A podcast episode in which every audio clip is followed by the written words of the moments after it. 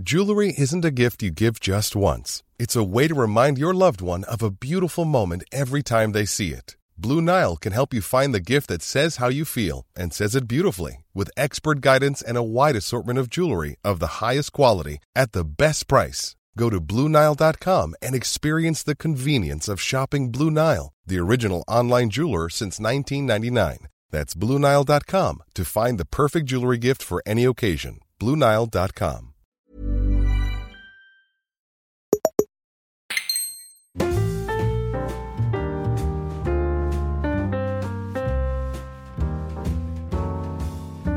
¿Qué tal amigos? Bienvenidos una semana más a En Crisis, programa donde Pedro Ample y Xavi Robles, que soy yo, hablamos desde el punto de vista de dos emprendedores creativos sobre la vida y los problemas que eh, vemos inevitables y que nos vamos encontrando eh, a medida que nos vamos haciendo mayores, pero estos problemas no necesariamente son algo malo, sino que son parte de la vida.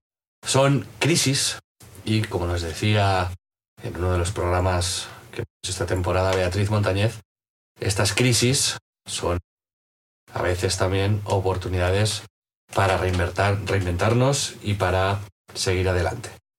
En esta ocasión estoy aprovechando una crisis para mm, grabar un podcast eh, solo, porque esta semana teníamos previsto con mi compañero y socio en este proyecto, Pedro Ample, grabar juntos y, le dolía mucho la cabeza, estaba malo, no, no me contesta los WhatsApps, básicamente. Así que me he tenido que inventar un programa. inventar en realidad es una palabra un poco gruesa, porque ya tenía un guion y algo preparado de lo que hablar hoy. Y también me apetece, a ver, no se lo digáis a Pedro, pero de vez en cuando también me apetece coger el micro y, y hablar con vosotros sin que sin que nadie me escuche. Y, mm, y, os quería hablar de muchas cosas, en realidad. Tengo aquí una lista mm, interesante. Eh, y perdonadme si divago o si me alargo, porque la contrarréplica, eh, tanto la, que Pedro me hace como la que yo le hago a él, eh, funciona muy bien y, y, creo que es muy buena para el programa. Así que lo echaremos de menos, pero, pero digamos, tiraremos adelante capearemos la crisis también como, como sea posible. Esta semana he estado reflexionando mucho, ya lo comenté en alguno de los anteriores episodios, sobre cosas y aficiones que uno puede hacer para empezar a descubrir eh, otras cosas. ¿no? Muchas veces las aficiones y las, los hobbies son puertas de entrada a, a otras, a una segunda dimensión de actividades, a una segunda dimensión de ejercicios, de conexiones, y no nos damos mucha cuenta de ello hasta que no nos metemos de fondo con, con esto. Entonces, de hecho, hablaremos de los hobbies, de las reflexiones que he hecho sobre esto un poco más adelante, pero creo que el tema del que quería hablar hoy es de los momentos de transición. Yo estoy en uno de estos momentos. Si sois asiduos al podcast y lo vais escuchando de vez en cuando, sabréis que he vivido una, desgracia, un momento eh, muy duro en mi vida y que es la muerte de mi padre, inesperada. Y esto eh, ha hecho que me replantee todo. Y esto ha coincidido con también, justo en el mismo mes, de hecho, con dejar la empresa que fundé, que es Biz, una agencia de representación de influencers que fundé con mi socio Jordi Torras hace muchos años, para nueve años, y pues que pues lo hicimos eh, todo, vaya, me acuerdo que perfectamente el momento en el que registré el dominio, hice los mails, eh, nos inventamos el nombre, Biz, de hecho viene de vídeo Buzz, B-U-Z-Z, y Business. Y eh, cómo hice el primer logo, cómo empezamos los primeros días, cómo alquilamos la primera oficina, fichamos a los primeros empleados, cómo empezamos a hacer todo este camino que luego ha desembocado una empresa pues de más de 50 empleados y con un mogollón de campañas y ramificaciones que van mucho más allá de lo que imaginábamos al principio, ¿no? Y al final un proyecto al que le dedicas muchos años de tu vida se acaba convirtiendo en una parte de tu vida, en una parte, en algo que te define. Es decir, a mí cuando la gente en entornos profesionales me preguntaba a qué te dedicas, pues evidentemente le describía lo que yo hacía en Biz, con cierto orgullo, porque estoy orgulloso de, de lo que logramos. Y perder eso, no perderlo, sino yo vendí la empresa y hice un plan de salida progresivo y algo medido y, y hablado y bien trabajado, ¿no? Pero sí que llega un día en el que de repente te pones delante de la cámara, le dices adiós a todos los empleados y transformas tu relación con esta empresa. No estamos desvinculados de Biz, pero ya no tenemos el cargo de directores generales o de CEOs, sino más bien pues somos eh, consejeros y trabajamos cerca del, del, día a día o de determinados... ¿no? Pero ya no uso este mail todos los días, ya no me defino en las conversaciones como la persona que hace esto. Y mm, sabéis que hago otras cosas, ¿no? Pero Biz era, pues quizás el proyecto más importante que he hecho hasta la fecha, el que más éxito he tenido y en el que más responsabilidad e influencia tenía. Y también el que más tenía mi personalidad, en realidad, ¿no? Y mm, desprenderse de esto no implica demasiado, supongo que según como seas, como eh, bueno, pues la vinculación y la importancia que tenga el trabajo en tu vida. Y os quería comentar un poco mi experiencia. En la parte premium, cierto, hablaré de lo que supuso la venta de Bit para mí y cómo fue todo este proceso. Sabéis que en splendid.club, Splendid, S-P-L-N-D-I, no, no ganaría los concursos americanos de deletreo, punto .club, que es una web. Ahí nos podéis apoyar a Pedro y a mí y también a los otros podcasts que tenemos en, esta productora que hemos fundado nosotros. Y accederéis a un contenido adicional cada semana y también a un grupo privado, premium, donde estamos todos los días hablando en Telegram. Así que contaré esto en, esta, en este añadido de, de esta semana. Pero cuando yo vendí la empresa, en definitiva, bueno, eh, hubo una condición que fue quedarnos más años gestionando el proyecto. Esto se suele hacer cuando alguien vende una empresa, ¿no? El comprador exige que los fundadores, que los directores se queden unos años más para transicionar desde el momento en el que ellos asumen el control hasta que lo asumen completamente. Porque los fundadores y los directores conocen a los empleados, saben cómo es el día a día y, y digamos, si, si los compradores de la empresa quieren poner a otra gente al mando y quieren, eh, no sé, imprimir su estilo en el, la estrategia de la compañía, pues lo habitual y lo más sano suele ser hacerlo en consenso con, con la parte vendedora y, y hacer esa transición de unos cuantos años. ¿no? Eh, Toti y yo hicimos más años de lo normal, hicimos cinco años o seis de más.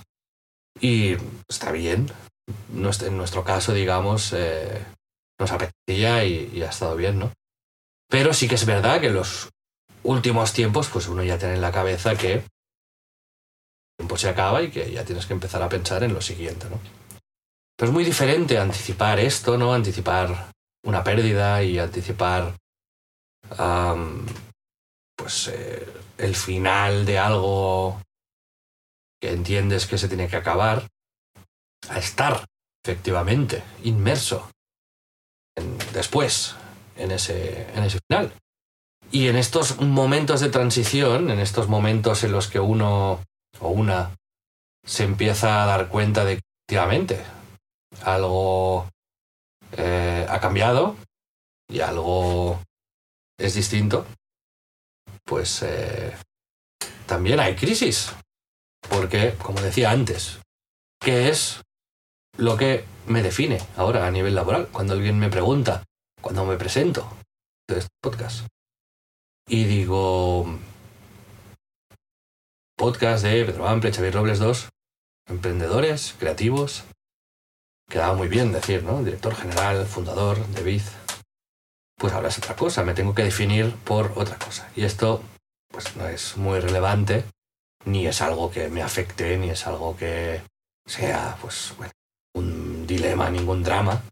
Pero sí que quería hacerlo notar, simplemente para, pues porque a lo mejor algunos de vosotros o vosotras os relacionáis o tenéis algún tipo de conexión con, con momentos similares, ¿no? de cambios de oficio, de cambios de situación, de cambios de, no sé, de, de momentos en la vida que os hacen definiros de otra manera. Y estoy seguro que va a llegar para mí el momento en el que, pues, eh, sepa qué decir cuando me hagan esta pregunta. Ahora podría decir, bueno, soy fundador de Dux, pero explicar Dux es, es, muy complejo, o estoy haciendo una película, o soy podcaster, o lo que sea. Pero, pero estoy en una transición, estoy en un momento en el que las rutinas de mi día a día han cambiado. Y simplemente quería reflexionar un poquito sobre esto, ¿no? Porque también en estos momentos de transición hay una montaña rusa de emociones. Y hay momentos de alegría por haberse liberado quizás ¿no? de un proceso que tardaba en llegar a su fin, pero también hay muchos momentos de tristeza y de apatía. Sobre todo de, creo, apatía, ¿no? Porque no sabes exactamente lo que quieres, no sabes cuál será tu camino, no sabes exactamente si los proyectos que tienes iniciados funcionarán o no, no sabes si estos proyectos, de hecho, te apasionan, te ilusionan lo suficiente como para volcar como hacías eh, todas tus ganas, ilusiones, pasión y, digamos, y visión de futuro ¿no? Y, y, esto muchas veces conduce a, a la apatía y conduce a no hacer nada y a quedar separado y a observar un poco la vida desde un desde la duda, de la incertidumbre, desde la desgana. O por lo menos esto es lo que me ha pasado a mí algunos días. No, no, no digo que viva así, ¿no? Y es eh, curioso el contraste que hay a veces entre estos momentos de apatía y otros momentos de clarividencia, ¿no? Otros momentos de certeza absoluta de quiero hacer esto, quiero hacer lo otro, cómo me encanta este proyecto, cómo me encanta este, este otro proyecto, ¿no? Y mm, mi consejo ahí es simplemente eh, abrirse al cambio. ¿no? Una de las cosas que he aprendido últimamente, con todos los cambios que ha habido en mi vida, es que muchas de las crisis que vivimos, y no sé si estaréis de acuerdo conmigo o no, pero muchas de las crisis vienen de la resistencia al cambio. Es decir, a nivel laboral, a nivel emocional, a nivel relacional, a nivel personal, nivel individual. Estamos poco preparados y preparadas para el cambio. De todo tipo. Nos aferramos de manera, muchos de nosotros y nosotras, no, no todo el mundo. Eh, y evidentemente, incluso en este programa hemos entrevistado a gente que acepta el cambio de una manera muy natural en, en su vida, ¿no? Pero sí que creo que, que pecamos a veces de, tener demasiada resistencia al cambio y a la incertidumbre que viene con el cambio. Y este cambio, no, no, digamos, también tendemos a asumir que, que trae consecuencias eh, negativas, porque no están bajo nuestro control. Y el hecho de que algo nuestro, bajo nuestro control nos, nos pone de los nervios. Y es exasperante. Y como es exasperante, volvemos a esa apatía, ¿no? Muchas veces. Pero yo estoy encontrando cierta paz en aceptar de manera tranquila que el cambio forma parte de, de todo, que es algo que sucede cada minuto de nuestras vidas. Cambia mm, nuestro cuerpo, cambia la manera en la que somos, la manera en la que pensamos, cambia la gente a nuestro alrededor, cambia el mundo, cambia las tendencias, cambian las ideas, cambian las pasiones, los amores, cambian las amistades, cambia el tiempo, cambia todo. Cambian los libros que tenemos a disposición, cambian las películas que podemos ver. Y nos empeñamos muchas veces, y lo hemos hablado mucho aquí, en mantener unas rutinas y en buscar un confort en lo opuesto al cambio. Y yo lo que me he dado cuenta es que a veces abrazar el cambio eh, es un ejercicio beneficioso. Y es interesante que reflexionemos un poco sobre esto, ¿no? Porque no sabemos qué pasará el día de mañana, no sabemos lo que sucederá en el futuro. Sí que sabemos que las cosas cambian y nosotros podemos decidir si queremos abrazar este cambio o si queremos agarrarnos, ¿no? Como a, a los bordes de la puerta mientras el río nos empuja hacia adelante y hacia atrás. Creo que ambas posiciones y ambas posturas son, son razonables y están bien, pero el hecho de saber, reconocer por lo menos, que hay muchísimas más cosas que cambian que, que no solamente nosotros, eh, nos puede ayudar, ¿no? Y a veces también ser consciente de, que, de, que, las cosas cambian nos puede ayudar a hablar de este cambio, a reflexionar sobre este cambio y a tomar decisiones al respecto, no solamente a go with the flow. Y esta es la primera reflexión que quería hacer en el programa de hoy, amigos. A mí me ha parecido interesante y la quería compartir con, con vosotros. Estos momentos de transición, estos momentos de apatía, estos momentos de cambio.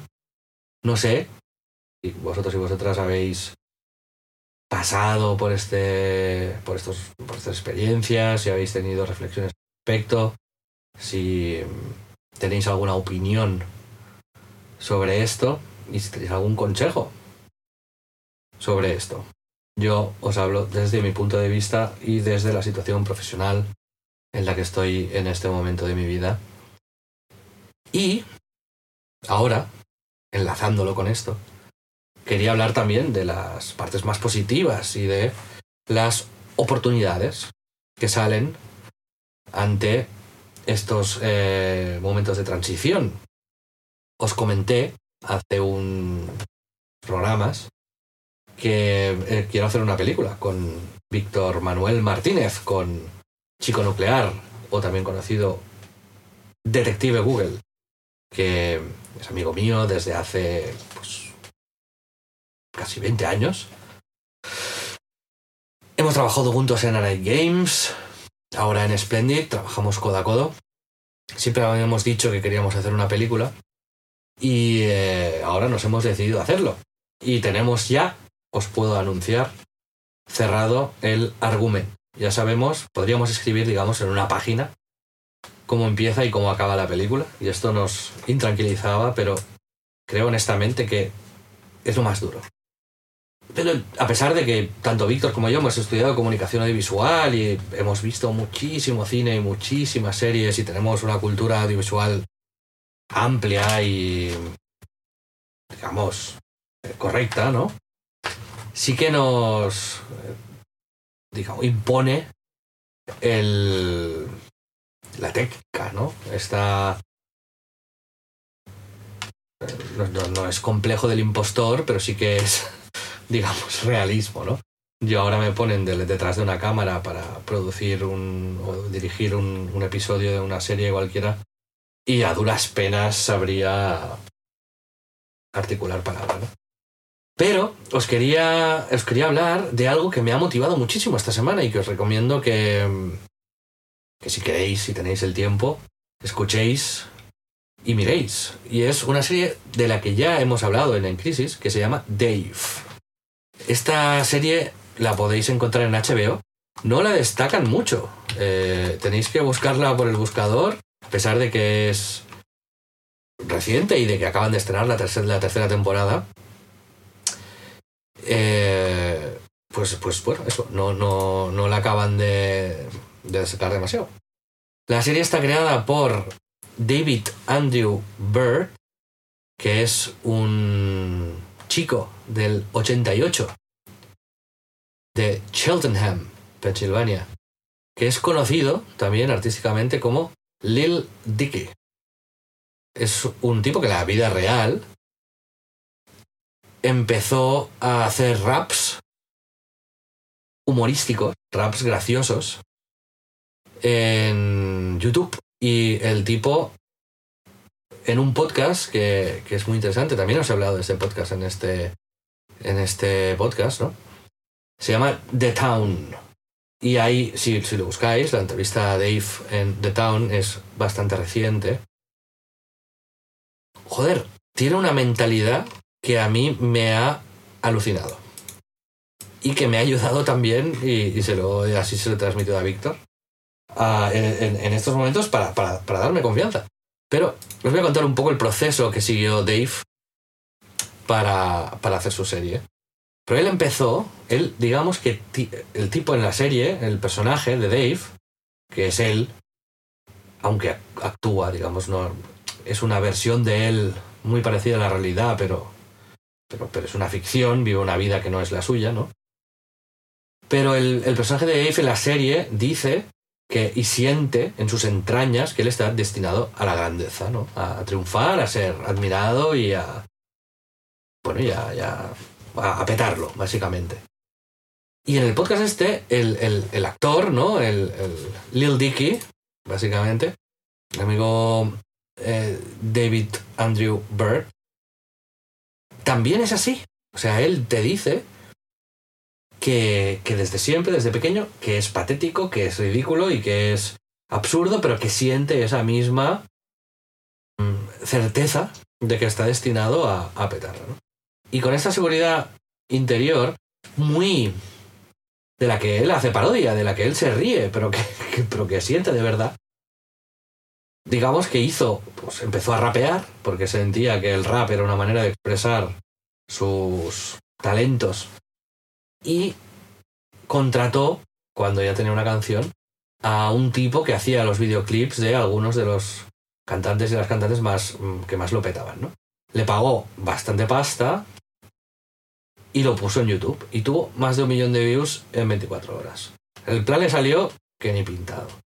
Y entonces ahí empezó una carrera como rapero, donde le fue bien. Y cuando eh, pues ya había ido de gira, tenía contratos con tal, se ganaba bien la vida con esto, quiso hacer una serie. Y empezó a escribir la serie. Él no había estudiado esto, él no tenía ni idea de cómo se hacía una serie, pero pensó, sentido común.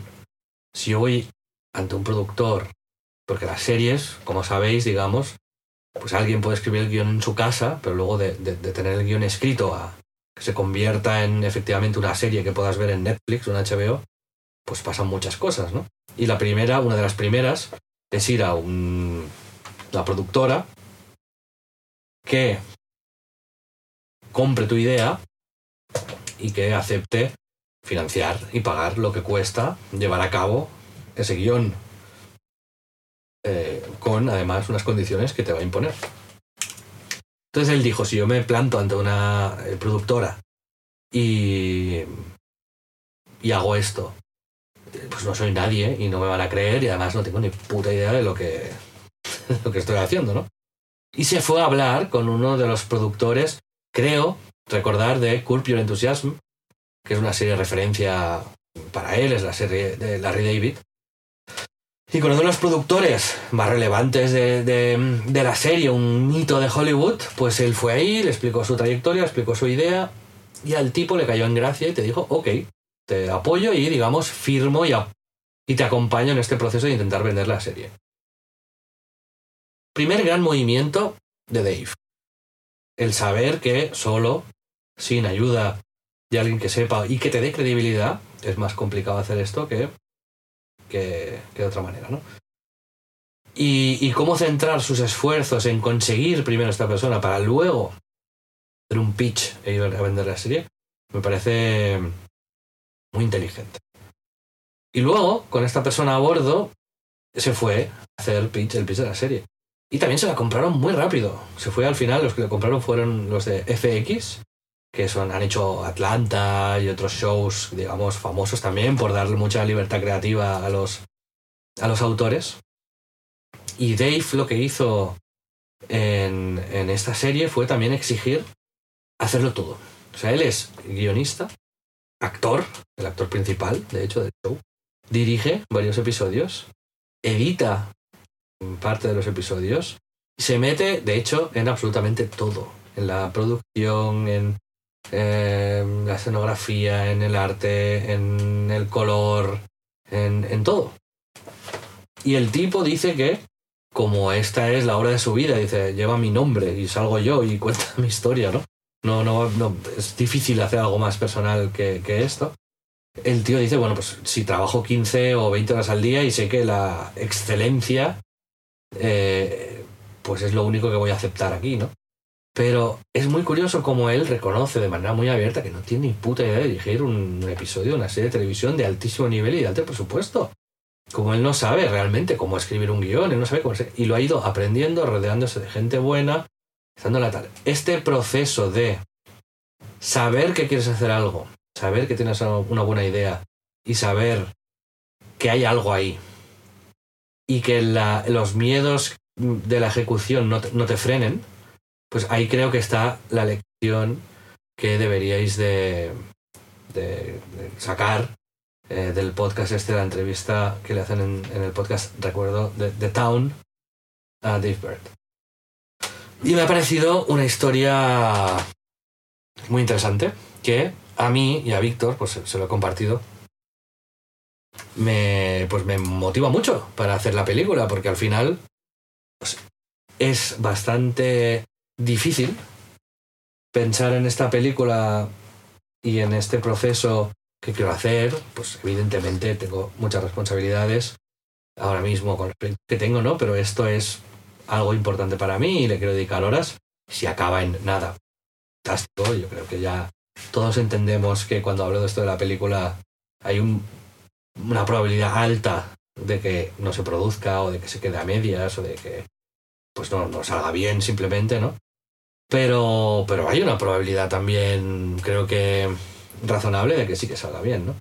Y esta entrevista a Dave, esta mentalidad, esta manera de enfocar esto, me parece muy diferente a la habitual y me parece valiosa. Y, estoy entrando en un mood un poco así, ¿no? El, eh, he visto muchas pelis, he, he visto muchas series, sé lo que me gusta, estoy convencido de que puedo hacerlo me faltan una serie de cosas, aparte de escribir el guion, efectivamente, pero una vez lo tenga y esté cómodo con la idea, ¿no? Escribir el guion me parece asequible eh, en base a mis conocimientos, ¿no?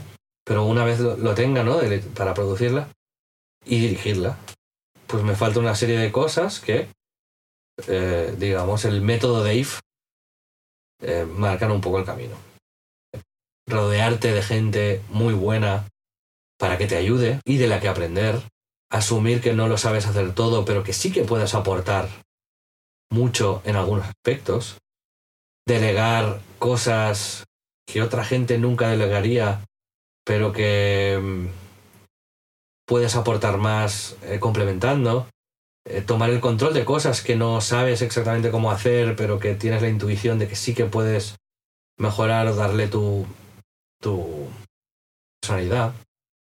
En fin, creo que esta es otra de las cosas en las que he estado pensando mucho esta semana y quería compartir con, con vosotros y vosotros para, para que también le deis una vuelta y para que, como siempre, pues, eh, si habéis aplicado en vuestra vida, porque sé que muchos de vosotros os dedicáis a cosas muy diferentes a, a esto de lo que estoy hablando, ¿no? Pero estos saltos de fe y esta confianza a veces absurda en las capacidades de uno, que pasa poco, suele pasar poco, pero son momentos también interesantes para analizar y para disfrutar, de hecho. Y al hilo de esto, quería contar más como a modo de anécdota, que la semana pasada fui a ver a Tarantino en Barcelona. Fue una experiencia un poco curiosa porque presentaba su libro, un libro que ha escrito sobre las pelis de los años 70, así un poco más exploitation y sus vivencias alrededor de todo este proceso formativo, viendo pues a Steve McQueen, a Paul Newman y, y películas de cine negro, un poco underground en un Los Ángeles eh, en cambio. Y nada más entrar en el Teatro Capitol en Barcelona, te hacían poner el móvil en un bolsito, en una bolsa, cerrada herméticamente porque Tarantino no quería móviles en la sala. Y es, eh, a ver, tocaba un poco la pena porque eh, fue largo y hubo un intermedio. Y me pareció curioso, por lo menos, la petición. Pero bueno, pueden llegar a entender que no quiere que se grabe, que no quiere que se pongan estas charlas en YouTube y que no quiere salir, no quiere estar cohibido y, no poder decir determinadas cosas eh, por culpa de los teléfonos, Ni también, obviamente, no quiere distracciones. Creo que la entrevista que le hicieron sobre el libro fue mala en, en Barcelona. Creo, perdón por no haberlo confirmado, pero creo y aseguraría que el entrevistador era el de Días de Cine. Eh, o, por lo menos alguien muy parecido. Y fue una conversación que aguantó absolutamente Tarantino, ¿no? Que no, no, no era. No creo que se llevase demasiado bien y que no fueran unas preguntas muy interesantes pero sí que vi que Tarantino era un tipo corto que había hecho de todo y que aguantaba, vamos, que podría haber estado allí hablando 10 horas. Fue interesante y nos podría haber hablado de del color rojo durante 10 horas y hubiese sido interesante igual, ¿no?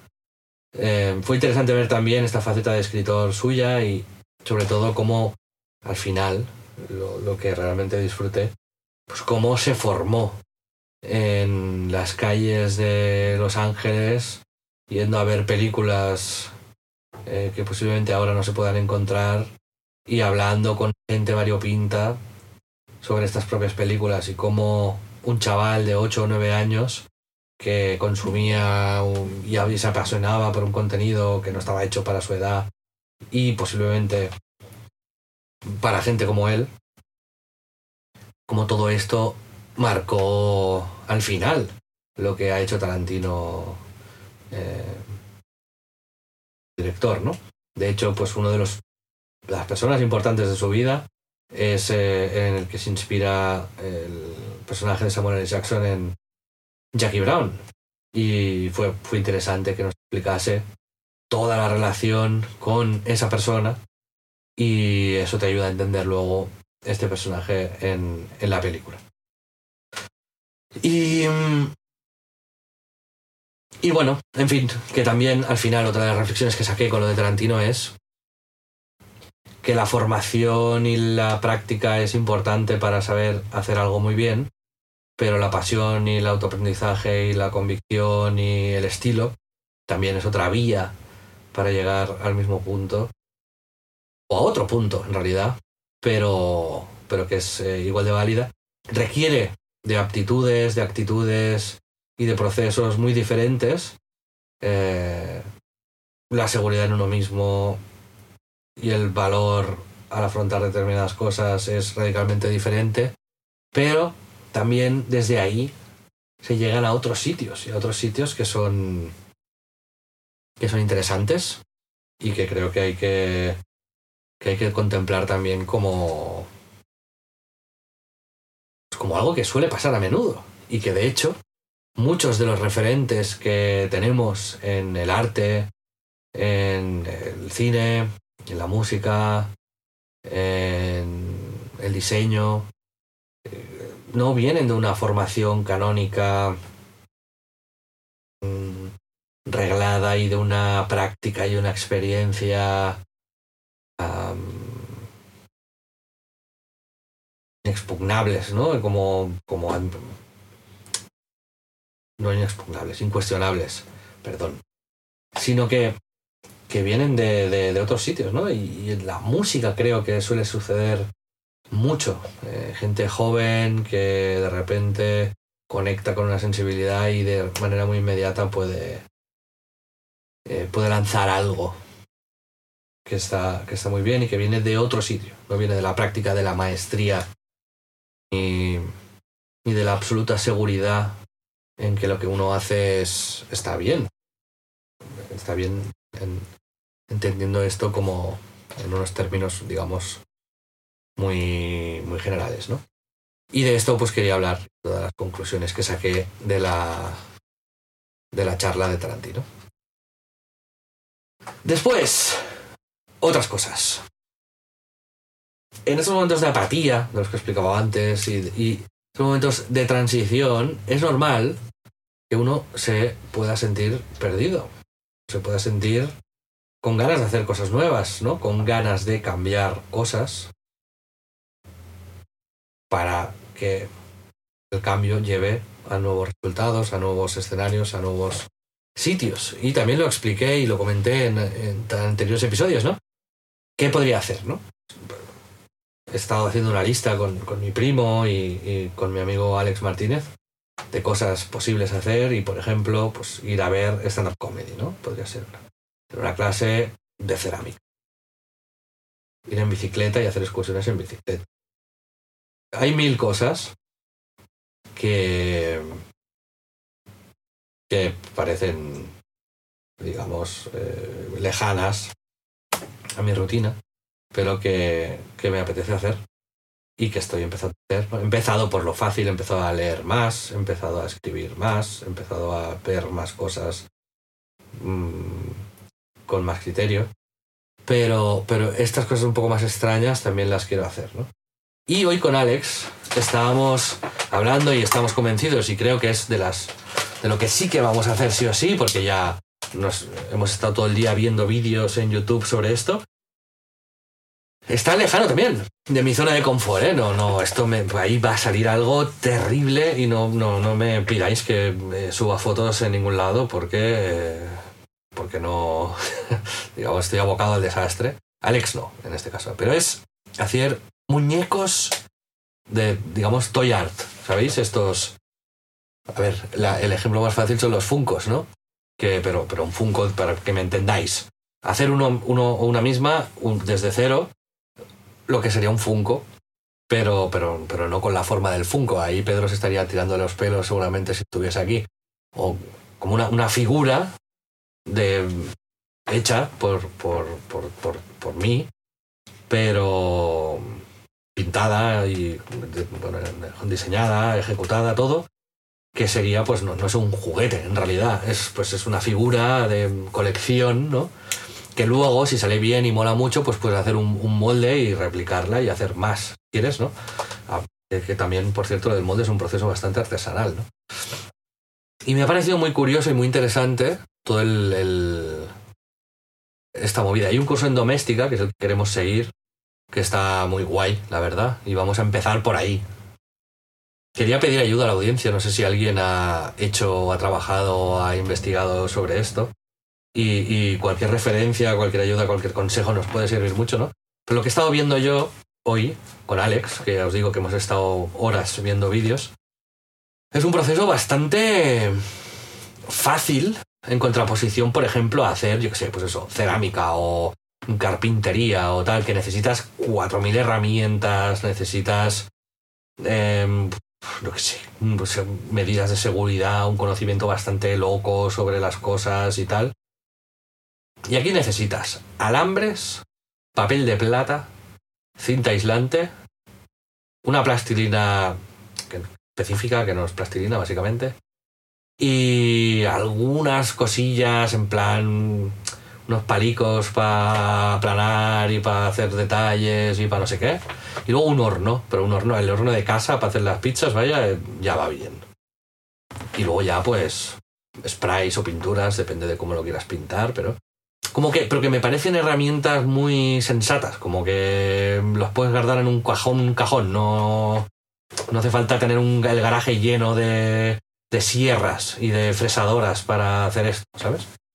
Entonces, el proceso va de la siguiente manera. Tú diseñas en un papel lo que quieres hacer, ¿no? Imagínate que yo pues me quiero hacer a mí mismo y dibujo a mi estilo o le pido a alguien que sepa dibujar muy bien que me haga un dibujo de mí mismo. Y luego ya con eso coges unos alambres y esta es la parte más complicada. Y con estos alambres, pues como haces los volúmenes de pues las piernas, el tronco, la cabeza, pero a ver, que tampoco esto es que no estás haciendo un cohete, ¿sabes? Que más o menos, pues, pues lo vas a poder hacer más o menos bien. Y luego lo que haces es rellenas esos alambres con papel de plata, así como, como lo aplastas. Sabéis que cuando aprietas el papel de plata se pone duro. Pues lo vas aplastando y vas rellenando eh, por dentro los alambres para que pues, tenga esa. Bueno, pues te relleno, básicamente, ¿no? Y luego eso lo forras como con cinta de esta de carrocero, de, de, cerrar cajas. Y ta, ta, ta, ta, Y una vez tienes como un muñeco que puedes hacer, yo sé, tu perro o un coche, vaya, ahí no importa mucho. Evidentemente, pues hay vídeos en YouTube sobre miles de figuras hechas con esta técnica y un coche y una persona pues no tienen las mismas dificultades, ¿no?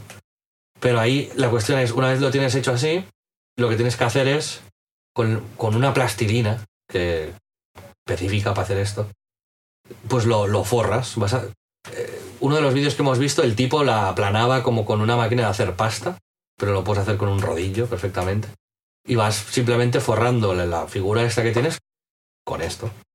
Y luego ya con las herramientillas estas pequeñas, que unas son rollo pues un cúter o una, cucharita pequeña, cosas así, pues le vas dando pues los detallitos y pues yo qué sé, si la camiseta pues pues se sobresale por encima, está por encima del pantalón y tiene algún pliegue, pues le pones ahí pues un plus de la plastilina esta y haces como el efecto de la, de la ondulación. Y luego ya pues haces como con extras de plastilina pues los detalles que quieras, pues la nariz, pues haces un pegotillo triangular y lo pum y lo pones encima de la de esto y la acabas de de conectar con las herramientillas estas, pero que simplemente es como pasarlas por al lado y, que se plastilina, vaya, como que se una. Los ojos si hay que hacer un agujero, pues hacer un agujero. Si llevo una gorra, pues a lo mejor la haces aparte con un tipo de plastilina un poco más flexible y la pones encima. Tiene dificultad, evidentemente, ¿no? Pero que no es no, requiere de una técnica loquísima. Y luego se lo, metes en el horno y lo cocinas, básicamente. Luego ya pues lo lijas y tal. Y luego lo pintas. Y pues no sé, como, manualidad me ha parecido interesante. Y no sé por qué ha estado tantos minutos del podcast para, para hablar de esto. Pero me ha parecido, me ha parecido curioso. Y os quería preguntar si es algo que, por ejemplo, vosotros os planteáis hacer o, o no os planteáis hacer. Em, en fin, eh, es otra de las... Tal, y, eh, pues pretendo seguir eh, comentando aficiones absurdas en las que voy pensando estos últimos días. Y sobre series y películas que haya visto estos días. Para la investigación de la película he abierto un hilo en Twitter. Twitter soy Xavi Robles. No sé si me seguís o no me seguís. Pero he hecho una maratón de los Oceans 11, Ocean 12, Ocean 13 y Oceans 8. Me ha gustado mucho. Algunas de ellas, otras no. Pero la, primera para mí es sin duda eh, la mejor. He hecho este maratón. He visto también Florida Man, una serie de Netflix que acaban de lanzar, eh, de Donald Todd, que va sobre un ex policía que trabaja con un mafioso y se va a Florida a buscar como un tesoro es un sinsentido, la estética es horrible, los personajes son trambólicos y solo se salva alguna actuación de una actriz que, se llama, de hecho, Abilly Kershaw, que es una supermodelo y, y, lo hace, en mi opinión, muy bien. Pero es lo, lo único que me ha gustado de la, de la serie. No, no, os la recomiendo si no es que queréis ponerosla antes de ir a dormir. Así que quería hablar mm, de dos películas que me han gustado muchísimo y que podéis encontrar fácilmente, ¿no? Una de ellas que está en HBO Max se llama Fuera del Cuerpo. Es una película de 2004 de Vicente Peñarrocha y que mm, habla... Sale, bueno, de hecho los, los protagonistas está protagonizada por Gustavo Salmerón, que para mí tiene una interpretación magistral, José Coronado y Goya Toledo. Es una peli que pasó sin, sin pena ni gloria. Eh, sí que ganó premios en el Festival de Málaga, pero no... No sé, como que, que no se habla de ella demasiado, vaya. Y a mí me ha encantado. Ya la había visto cuando iba a la universidad. Yo tenía una amiga que, que era muy fan y la recomendaba siempre.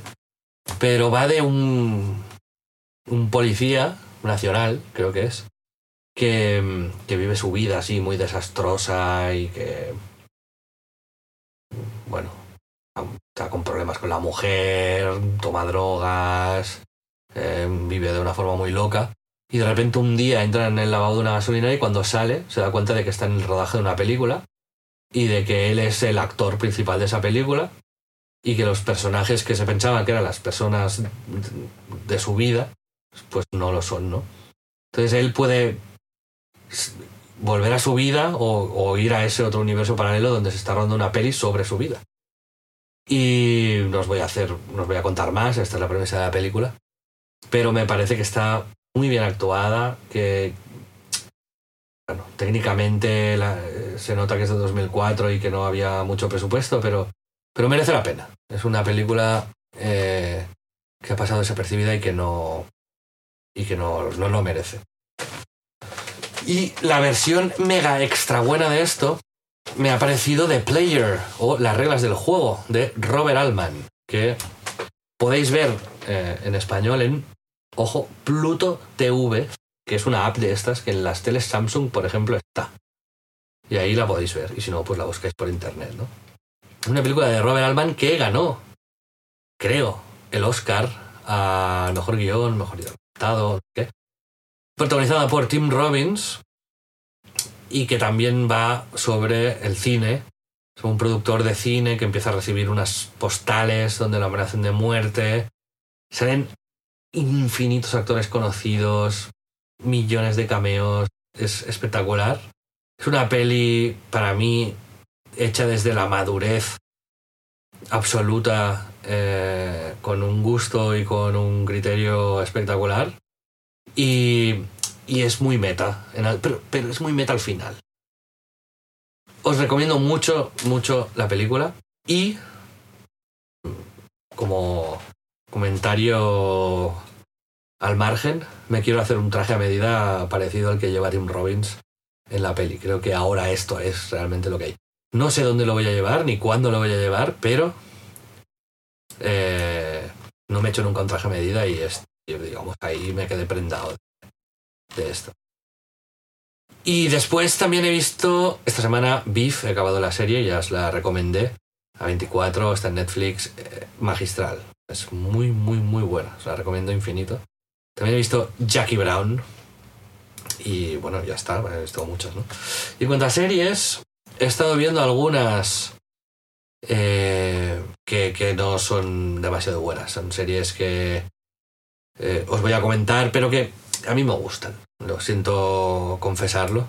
Una es The Company You Keep, que es una serie que lleva ahora ocho episodios y que va de mm, dos agentes, perdón, una agente de la CIA y un estafador que se enamoran y luego se dan cuenta de que pues cada uno es lo que es, ¿no? Cómo se sienten engañados, cómo... Eh, bueno, tal, pero como a la vez también se atraen.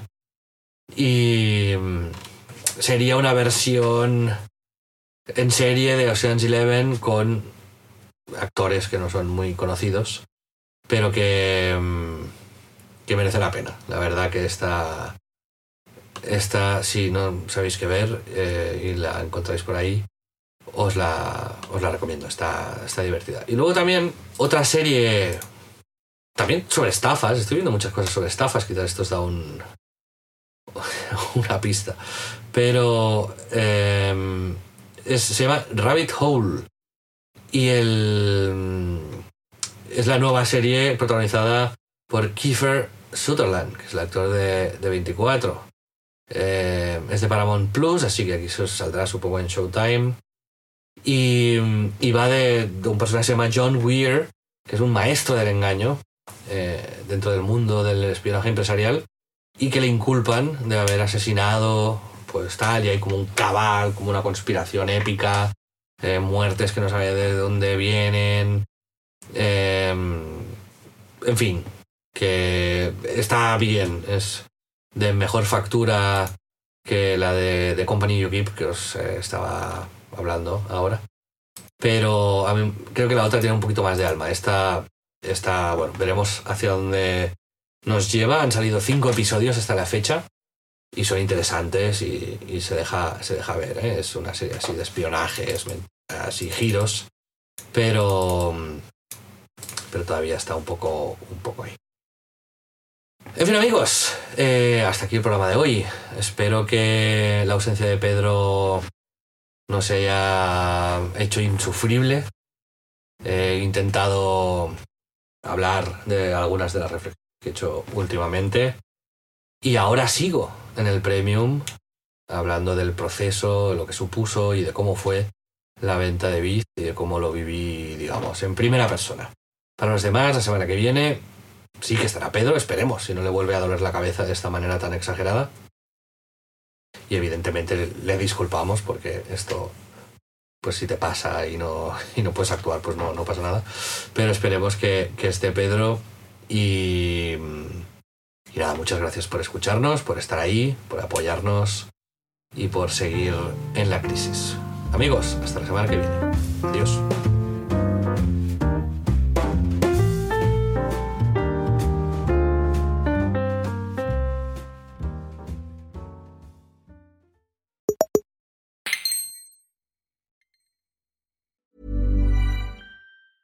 A lot can happen in the next three years. Like a chatbot may be your new best friend.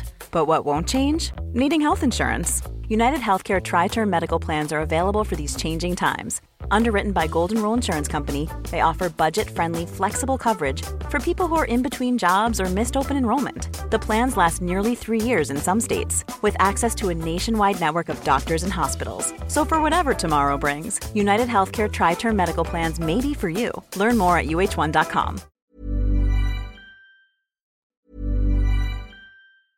Hey, it's Danny Pellegrino from Everything Iconic. Ready to upgrade your style game without blowing your budget? Check out Quince. They've got all the good stuff shirts and polos, activewear, and fine leather goods, all at 50 to 80% less than other high end brands. And the best part? They're all about safe, ethical, and responsible manufacturing. Get that luxury vibe without the luxury price tag. Hit up quince.com slash upgrade for free shipping and 365 day returns on your next order. That's quince.com slash upgrade.